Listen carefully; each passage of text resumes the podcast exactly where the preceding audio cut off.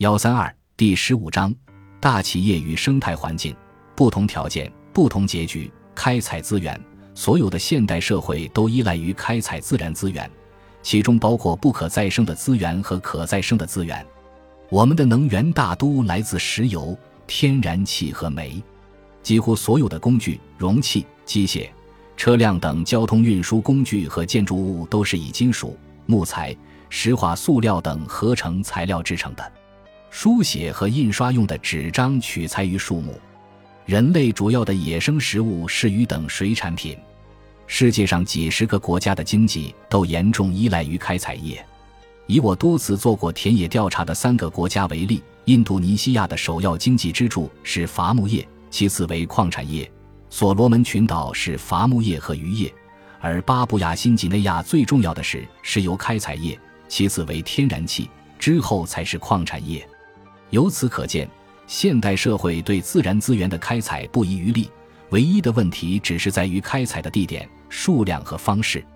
这种资源开采项目通常需要先期投入大笔资金，大都只有大企业才有这般实力。因此，环保人士与大企业之间的争论犹如家常便饭，常常闹得水火不相容。环保人士指责企业破坏环境、危害生命。总是把公司利益置于公共利益之上。事实上，这类事情的确常常发生。反之，大企业指责环保人士对商业现实不闻不问，无视当地居民和应届政府对就业机会和繁荣发展的渴求，把鸟类的福利看得比人类还重，而且闭口不提企业在保护环境方面做出的努力。是的，这些控诉有时确实存在。在本章。我将证明大企业、环保人士和社会三方面的利益有时非常一致，犹如一个整体。虽然从许多例子看来，企业与社会之间存在利益冲突。如果企业赚钱的话，整个社会可能会受到伤害。在这种情况下，虽然一家企业的行为只是一个团体内部分人士的理性行为，社会却必须为这个错误的决策付出惨痛的代价。